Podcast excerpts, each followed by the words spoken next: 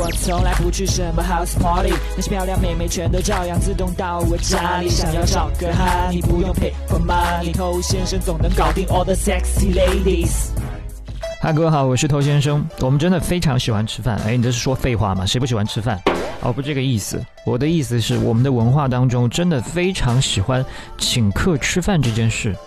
你公司开张，啊，会议闭幕，迎接宾客朋友，招待上级等等，你不吃简直就是不成体统。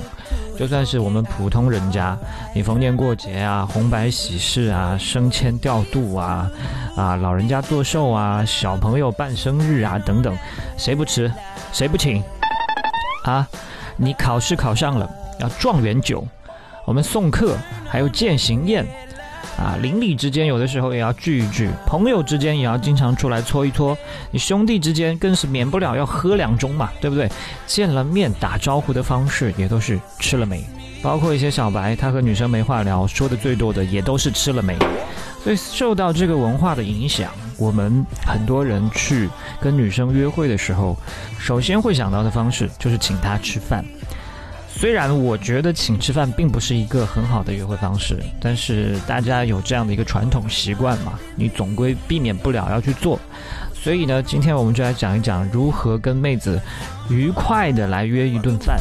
那首先我们来讲一下这个约饭的时间，那肯定是晚上嘛。白天谁要吃饭呢？白天大家吃空气就可以维持了啊，开玩笑啊，就是说 你白天去约吃饭的话呢，会碰到很多问题，比方说可能有强烈的紫外线，比方说可能下午还有工作，还有很明显的就是白天的氛围是不够好的。还有一个很麻烦的就是，你肯定是约中饭嘛，你不可能约早饭。那早饭的话，妹子可能需要凌晨起床化妆啊，你要把她弄死。所以你肯定是约中饭。那约中饭呢，有一个很大的麻烦就是会容易犯困，对吧？不是你困就是他困，反正谁困对你们两个人的约会都没有好处。所以我们就要约晚上。那晚上呢，是一天当中最放松、最惬意的时候。这天一黑就好办嘛啊！我是说天一黑，这个风景就很舒服、很温馨，对吧？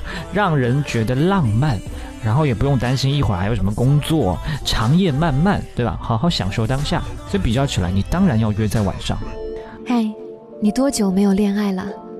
加入偷先生内部进化课程，学习更多干货。微信了解一下。B A D T O U。好，那你要约到什么样的地方去呢？那刚才说了，选晚上有一个很重要的原因是氛围比较好。那地点呢，也可以去从这个角度去思考啊。你不一定非要去西餐厅，但是你应该去选择一些环境比较优雅的餐厅嘛。有了一个比较好的环境，妹子才不会被一些莫名其妙的因素干扰嘛。比方说，你今天去了一个人头攒动的火锅店，对吧？这个味道又重。然后呢，左一嗓子右一嗓子，你们就根本没有办法好好的关注彼此。所以，一个环境比较舒适的餐厅，对方看你也会看得更加顺眼。啊，另外呢，这个地点的选择不要离你们两个人的位置太远，否则的话会把大部分的时间都浪费在路上，这对于第一次见面来说是非常尴尬的一个体验。另外呢，你还需要吃完饭之后去其他地方，对不对？所以这个地点呢，要选择离你下一个要去的地方也不要太远。如果可以的话呢，最好选择去一家你相对来说熟悉的地方。那这样妹子跟随你的那种感觉会更加踏实。另外，如果你真的经常去的话，店家对你的服务态度会更加好，甚至呢会额外送你一些服务。这对于妹子来说都是一个比较好的体验。点菜大家应该非常熟悉的吧？当你们入座之后，你要点菜，你可以先征求一下他的意见，但是基本上呢都不会征求来任何意见，他只会告诉你随便。好，那你就来点，你就不要再犹豫了，你只要避开他的一些忌口就可以了。你点菜的这个过程所花的时间越短，留给他的印象就越好。所以一气呵成完事儿，然后跟他聊天。那最常规的聊天话题，这个时候就可以先通过这个餐厅聊到美食，从美食聊到生活、兴趣爱好等等，这就聊开了。那吃饭的过程当中呢，接着去洗手间的这个理由把单给买了，然后再带他去下一个地方玩耍。OK，就这么约。